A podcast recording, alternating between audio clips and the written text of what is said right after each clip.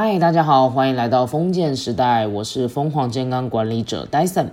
今天我们还是有请到来宾 Tina，因为我们两个人的认识啊，其实我们就是研究所的同学，所以呢，我们在这一节内容中有提到一些关于研究所的一些想法。那另外的话是他在就是求学的过程当中，他的一些见解，那以及另外的话是他在夫妻之间以及教养方面，我觉得他有一些蛮独到的一些地方，所以呢，在今天这一集也会跟大家做一些交流跟分享。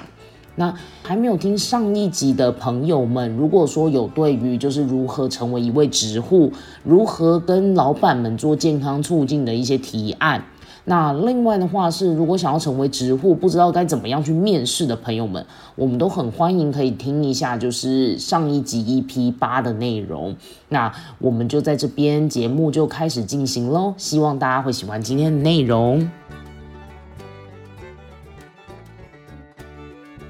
听到我真的刚好也想要问一下，就是因为我们其实会彼此认识，是因为我们都是研究所的同学，那我们都在师范就读健康促进。那想问说，你为什么当初会想要啊来就读师大？其实呃，应该说我一直从以前到现在，我都会想要在进修这件事情。嗯，然后进修，可是找不到，还找不到我觉得有兴趣的一个点。那我觉得 再去念护理，我一直没有。很感到憧憬。其实如果真的念护理的部分，我可能就还是比较属于走社区。可是社区一直也没有引起我非常大的 兴趣。另外一部分就是心理啦，心理的部分。所以其实我有我这次去年，因为小孩也比较大一点，我觉得自己也比较有点时间的时候，我我真的有好好思考过，我我可以在在准备要进修这件事情。那然后，所以我。其实我投了两家，一家是一家是北医，然后一家是师大。可是我真的我比较喜欢师大这，因为卫教促健康促进这件事情，其实应该说以在职场的一些经验啊，我觉得自己还是很多地方需要学习的地方。就虽然说一直在一直在做这件事情，可是你有时候常常也会做到一个，就是还是会做到一个盲点。然后每次都在突破自己的盲点的时候，就觉得说，哎，其实，呃，突在我们在突破自己的盲点的时候，其实就是要跟人家沟通嘛。嗯。哦，比如说跟老板沟通，或者是跟不同的人交流。那我觉得念书就是一个很棒的契机啊，就是说，哎，其实这个这个科系，他就是在做健康促进的啊。嗯。然后我进来之后，我就觉得，哦，我跟我的主管说，这这个科技我很喜欢的，因为他把我原本有一些在做事情，把它理。那个理论化，嗯，哦，就是虽然他讲很多理论，有时候也是念得蛮辛苦的，可是我觉得也是是以理论化之后，哎，蛮有趣的。就是你会看到一个脉络，像我们有一个还不错的学科是行为科学理论，那你可以从就是蛮多的理论脉络，然后你可以看说为什么这个人会去做这个行为，或者是这个人他不做这件事情，或者是我们健康促进要怎么样去包装跟推动，然后运用那个理论，然后最后就会发现一切都是有一个根源，就是你好像又学了一个。心理的学科就真的还蛮有趣，我觉得这个是师大里面健康促进，我觉得最特别的地方。我觉得你下次真的可以再讲一堂这这个课。你说关于新行为理论吗？其实其实真的很有趣，就是其实这个讲起来其实也是可以很轻松，就是说呃你会发现很多事情，哎好像有一个脉络在，可是它其实它背后有一个行为的状况去去操控不同的，就很像是你后来你成为一个心理学家，然后你再去做各种实验的过程，然后你一步一步的去突破，然后看他们。呃，就是员工们有没有在你做这些健康活动的时候，然后呢达到这些结果，然后从中再做实验，然后是还蛮好玩的啦，我觉得很有趣。对，就是，可是真的也是还蛮累，今天还要报告。就是，对，我们今天还在等一下还要报告，就是蛮累的。哎，对了，那你会觉得，呃，就是你真的踏进来之后，对你在踏入研究所后，你的感觉如何？其实很开心啊，一部分觉得功课真的还蛮累，又学习到很多；那一部分觉得嗯，认识很多朋同学，其实也还蛮好，蛮蛮好的。因为其实我我我觉得我的个性啦，我我我还蛮喜欢认识人的。然后我也觉得说，就是你自己可以从不同的人看到一些哎别人的优点，然后哎每个人不管是谁都有值得学习的地方，所以值得学习的地方，我们就是从他身上去学习一些好的东西起来，这样子。对，所以我都不一定觉得我是学姐还是什么样，我都觉得你好像一个海绵，你随时都是觉得说也可以做一些学习的状况，然后也当然也不要把自己逼死啊，就是 就是可以跟不同的人去交流，去学习到一些好的东西。那当然有时候有些人不好的一些经验，也可以当做你自己一个借鉴，说哎，我可能类以后再办相同的事情或遇到相同的状况，可以去怎么样去应对这样子，嗯。就是研究所的历程，真的也是 让人觉得又累，但是呃不停的学习的过程，然后就会让你体会到更多不一样的生活。像我为何会想要继续读书，有很大一个状态就是我的人生，我就觉得我是来玩的，所以我不想要放弃。只要我这件事情我我没有做，我会觉得后悔，我就很想要冲一步，一定要去把它做做看。我觉得这是一个算是我自己还蛮独特的生活态度。其实这个很好啊，我就像你现在在录这个，嗯，其实其实我觉得就把更好的事情跟更多人的分享啊，就是说好的事情就是越去分享完之后，对别人是有帮助的，嗯，然后也可以从不同当中去学习到一些好的状态。对，我们就是健康促进狂热分子。哎，对了，姐，我我觉得你在家庭上面也顾得还不错，哎，就是你是一个还蛮懂得在生活，然后跟学业，然后事业，我觉得都是一个还蛮赞的。尤其是你去年是不是有跟儿子，然后一起去环岛？可以跟我说说这个经验吗？哦，其实 其实小孩现在还蛮欠揍的，可是他们又是一个很可爱的一个过程。那小孩现在十二岁，今年要小学毕业这样子。其实我们的关系都还蛮好的，就是有时候也是妈妈的角色，一直在角色上面转换。因为我也觉得我就是想要跟他一起玩，不会，所以不会是一个很严格的那种妈妈。所以我们都会常常去讨论说，哎，你你毕业礼物想要什么？那就有一天他这样跟我说，小学三年级的时候，他跟我说，我毕业礼物想要滑直排轮环岛。我说，你可以不要滑直排轮环岛吗？然后后来我们讨论完之后就说。好了，那我骑脚踏车环岛，所以在他五年级的时候，我就开始很喘了，就是一直在规划要怎么样环岛这件事情。后来其实因为后来来上学嘛，然后我就觉得自己去两天就回来了，所以我就有去参加一个那个捷安特，现在捷安特有那种团，就是报了之后他帮你脚踏车。可是你还是要自己骑啦，没有人会帮你拖着走，这样就是他他会借你脚踏车啊，专业的配备啊，然后还有补给车这样子，然后带着你去环岛。然后其实我觉得就还蛮好玩，我是在去年十二月，就是跨了一个圣诞节，然后直接跨到跨年结束，这样环了九天，然后骑台湾一圈这样子。当然有一部有一部分比较危险，他我们是坐火车啦，就是苏。苏宜兰到花莲到宜兰那个部分，对，然后每天大概就是骑了将近一百 K 的距离，就是你早上一出门六点多起床，然后七点多就要开始骑车，然后骑到大概五六点。哎，你们真的是很猛哎！对，而且我们没有练，所以我们我的那个，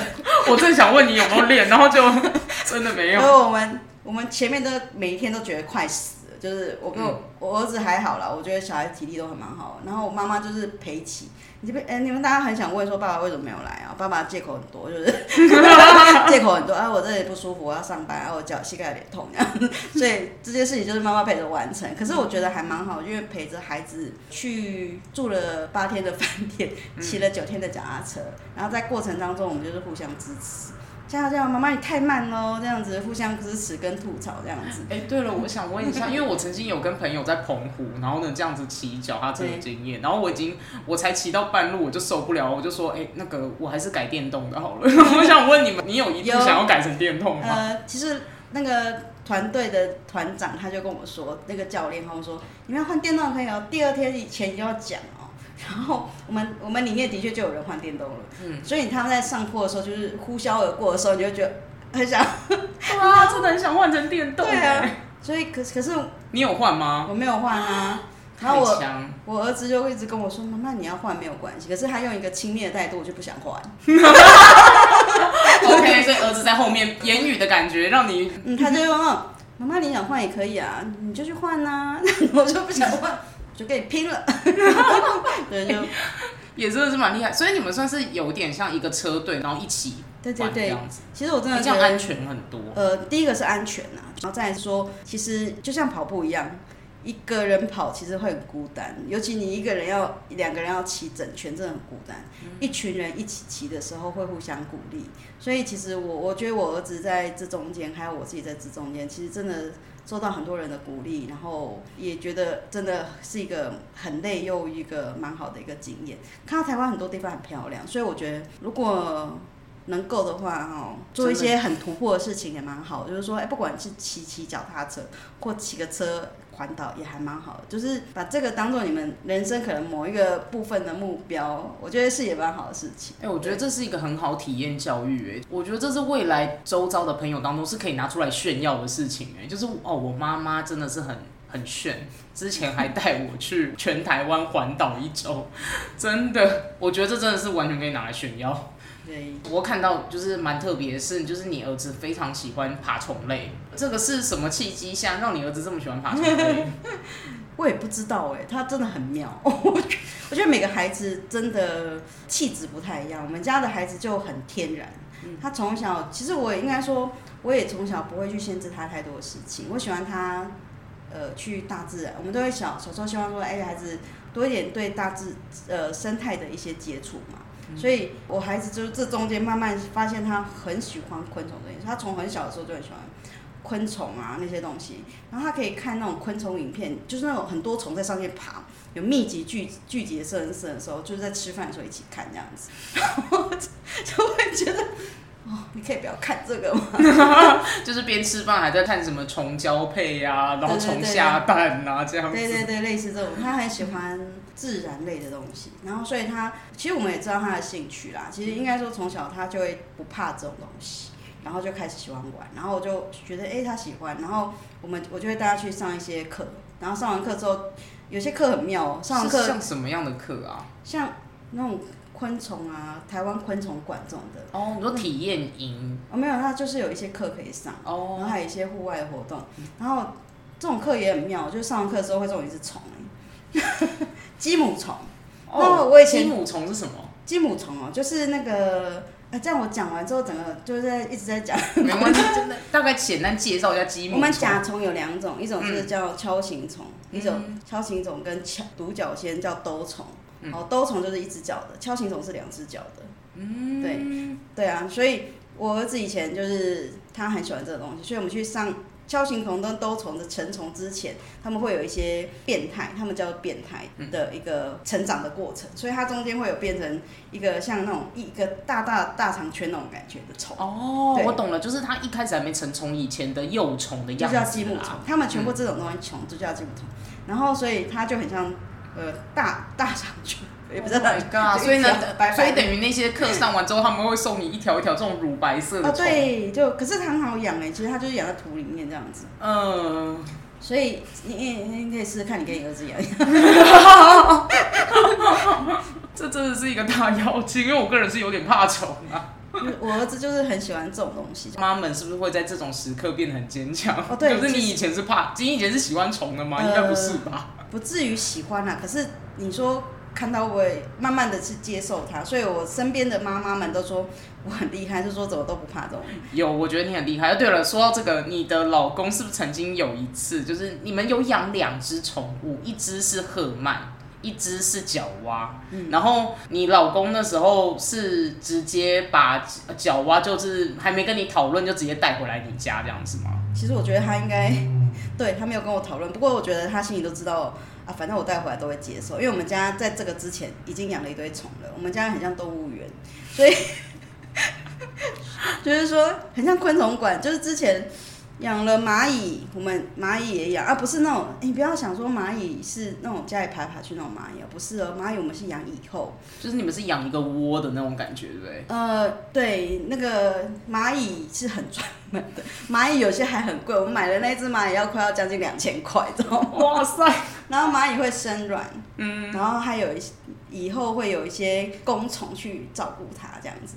对 OK，对，讲到蚂蚁这件事，我觉得还蛮妙。我儿子为了说服我要买蚂蚁这件事，因为他有看了一些蚂蚁的影片，然后知道怎么样养蚂蚁，然后也也自己有做功课，他要写企划书给我，我才准他养蚂蚁。他写说买了蚂蚁之后他要怎么养，然后蚂蚁的生长过程是怎么样。然后写了一张那个图画纸的那个企划书给我，妈妈，我可以养蚂蚁吗？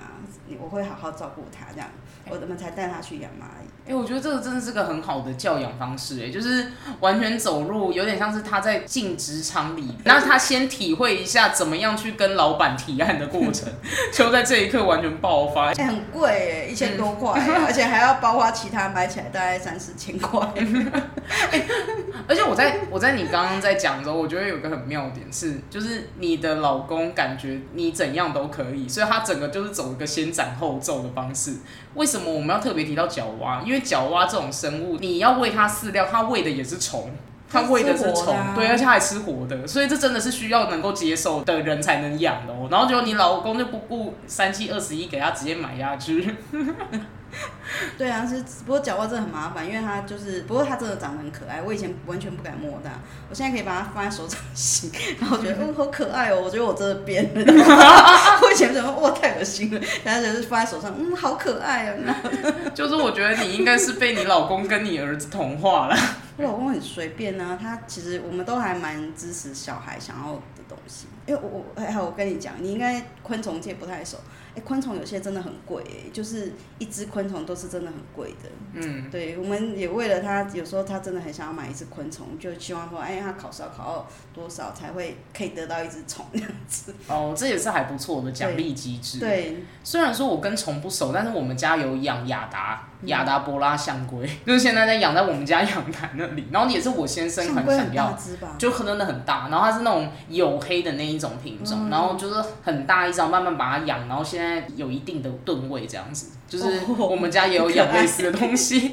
还蛮可爱的，而且它是蛮亲近人的这样。OK，话题转回来，因为我觉得你在于就是你跟你先生或者是你儿子的相处当中，我觉得都呈现一个很开放态度，而且呢，你跟你的先生相处上面已经有十八年以上。对啊，就应该说结婚十八年啊，然后我们是认识了他三四年结婚这样子。我有点好奇，就是你们两个之间相处了这么久啊，是怎么样让彼此之间就是能够这么和乐的到现在？哎，我很想走，没有真的很和乐哎，但我觉得你很开放哎，因为你慢慢的被他们感化，然后呢也开始养虫啊，养一些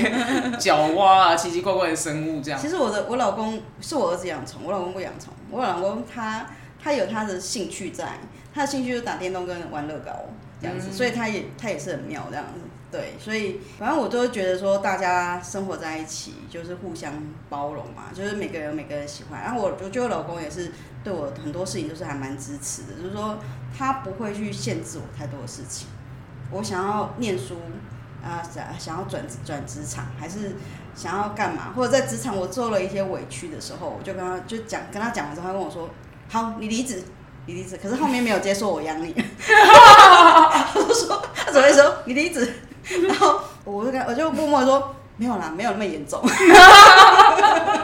还是需要钱啦。没有那么严重这样子，他脾气也是不好啦。不过我觉得就是我们在当中就是可以互互相给自己彼此一些空间，我觉得是很好的。而且在其实我觉得我们也可能在以前就是在交往的时候就会有一些习惯。我就我因为我的个我比较我很喜欢过节，就是有就有节日就会在生活当中有一些有趣的事情，所以我们就会在节日啊什么的。就是会有一些庆祝啊，或者是送礼物啊，或者一些仪式化的事，要说什么仪式化的一些行为。其实我觉得，因为可能你你每天都在工作，总是要有一些蛮有趣的事情。你们这十八年来真的都没有断，就是彼此的生日啊，然后都会送一点礼物，或者是呃纪念日啊，然后也会一起去吃饭，真的是都没有断。对，我们才刚去吃完乳丝葵，就是结婚纪念日才刚结束。对，我们就会。其实有时候真的很想要很吃一顿好的，总是要找一些借口。哎，我从中中间听到蛮多很有趣的点，就是我觉得你们彼此之间是非常互相的包容跟尊重，然后彼此的兴趣虽然不一样，但是呢是知道说不要去特别改变对方。而是在接受的前提下，大家彼此知道说什么样的状况下彼此能够接受，那互相的去包容彼此。我觉得这是一个很很大能够相处那么久的一个很好的特质。因为我有听过，就是有些朋友他们会很想要试图的去改变对方。但是这种状况其实就会让对方可能觉得很辛苦，然后自己也会因为说想要去改变对方，对方永远没有办法到自己想要的样子的时候，就会陷入一个很难过。嗯嗯，所以我在从中我就听到，哎，还蛮不错的，就是你很尊重对方，然后呢，对方也很支持你想要做的事情。其实我真的觉得婚姻这件事情，就是要是要慢慢累积的啦。当然过程当中，其实还是会有一些。就像你讲的，呃，可能希望对对方有些期待。哎，其实这个期待，我们我觉得我发生在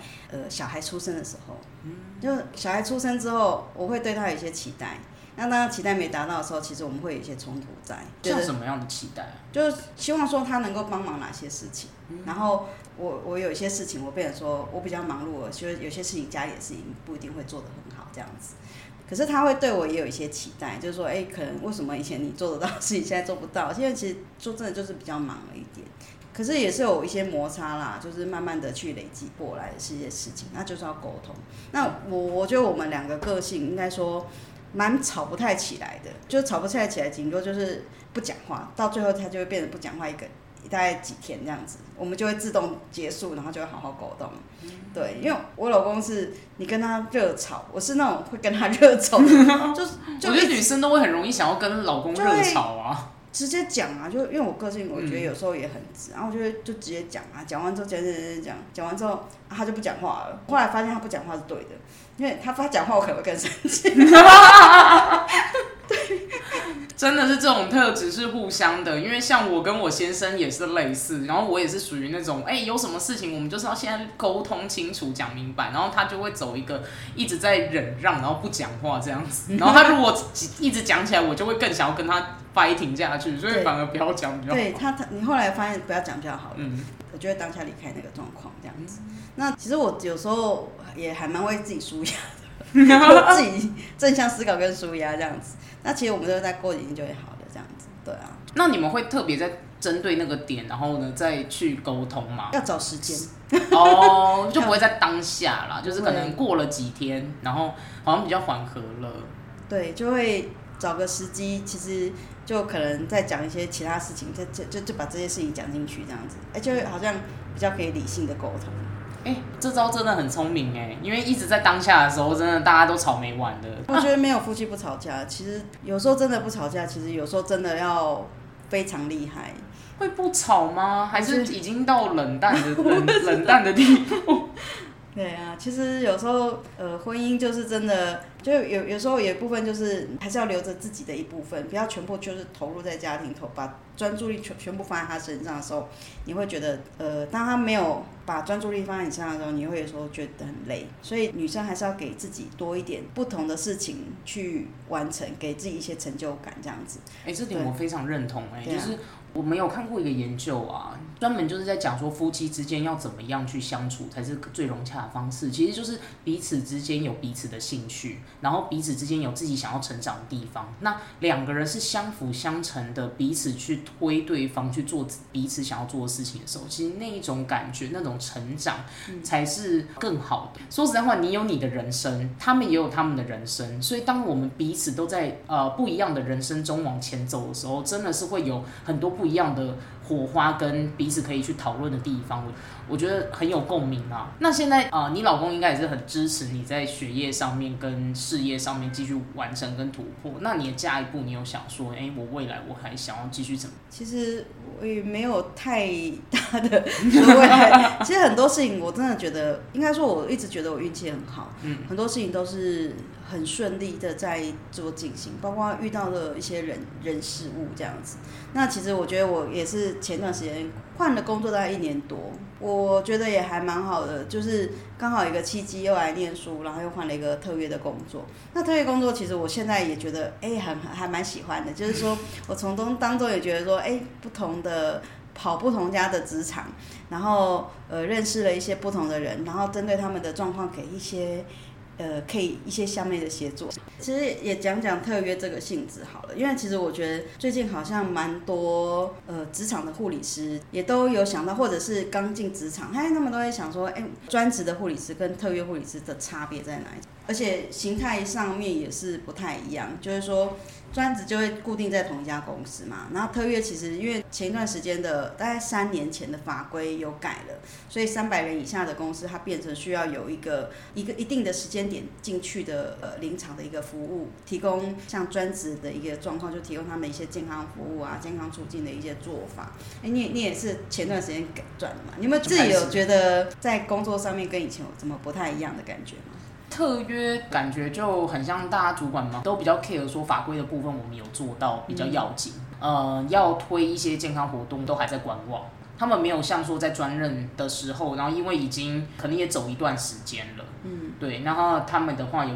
规划说，就是我在健康活动上面有一些预算，然后我真的想要做哪些事情，然后特约就真的比较偏向说我法规的事情做好，我我来查的时候我不会被那个开红单就没查这样。其实大部分的小型职场他们。呃，在初次服务的时候，大上他们第一个想法就是说，哎，我就是法规，人家来查我有人了，然后我有事情，然后相关的法规面都有在走这样子。像我目前因为也走了一年多，其实也慢慢在帮职场有一些状况，我会帮他们发现一些问题，然后跟职场他们讨论一些健康促进的东西进去。其实我真的觉得时间少啦，走特约跟走专职还是有一些不太一样的地方。你必须要一个独自一个人去。跑不同家的公司，然后在你的独立性上面，的确要比专任的状况还要再高很多，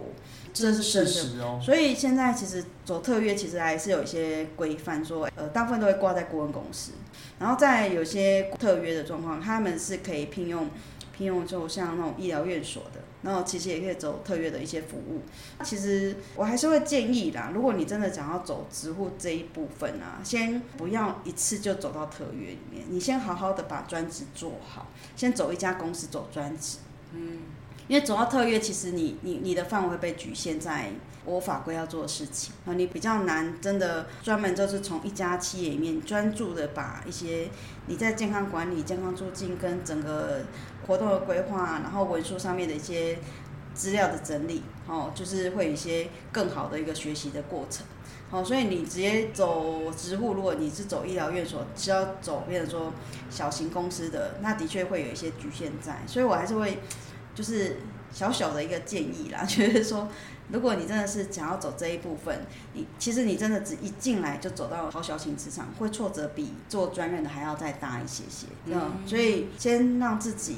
专注的在一家公司里面，好，先做学习。然后先把自己的想法发挥出来，先学到一些呃基本功基本的功。对，那其实基本功还蛮多的，我觉得这个是这个讲不完的，就是多东西可以讲。对对对，植物尤其是在文书上面，是真的要花时间去学习的。耶，谢谢我们今天 Tina 姐来跟我们分享这么多关于植护以及她一点点就是 在婚姻方面，然后呢以及教养方面的一些事情，我真的很感谢她。我们其实真的是虽然有仿纲，但是完全没有照着仿纲，然后 Tina 姐还可以讲的这么的另瞪，她真的是蛮厉害的。好，真的很感谢她，谢谢 Tina 姐今天来节目这边分享，谢谢，谢谢，拜拜。不知道大家还喜欢今天这一集的内容吗缇娜告诉我们一些夫妻之间的相处之道，以及她跟她的孩子如何去沟通，然后以及一些很有趣的一些历程。你们可以感觉到缇娜姐她就是一个相对很正向，然后对待孩子啊，以及对待家人都是很开放而且很开明的一个态度。其实我觉得这是一个还蛮重要的一个概念，因为当一个女性她其实是保持着一个相对开明，而且呢很开朗的一。的态度在面对他的生活的时候，你会看到他的很多的一些魅力，以及他对待人生的一个方式都是很正向、很积极、很乐观的。那也让他呢，在后来历经的各种转职、求学。更是在面对人生的一些历程当中，我觉得他相对来讲都是一个比较开放性的、很活泼的态度在面对他自己。我觉得他就是一个，我认为也是一个相当有韧性的一个人。对，那我真的很感谢他愿意来当我的来宾。那另外的话呢，就是如果真的有朋友们，他们是对于要成为一个职户是很有兴趣的，那我欢迎你们可以私讯我，来彼此的话。可以来交个朋友。我们的话呢，就可以来交流一下，说，哎，我要怎么样呢？可以的帮助你来成为一位指护。另外的话是，如果有朋友，你们对于你们自己生命的故事觉得非常有意义，或者是觉得，哎，我是如何去突破这些难关？我是怎么样来成为一位有韧性的人？我也很欢迎你们可以私讯我，来告诉我你们的生命故事，那你们就有机会成为我的来宾哦。那希望大家可以喜欢，就是今天这一集的内容。如果说对于节目本身是觉得很不错的，我们欢迎可以订阅我的频道，并且呢给予五星，让我们一起活出健康韧性，累积你的生命超能力。我们下一集再见喽，拜拜。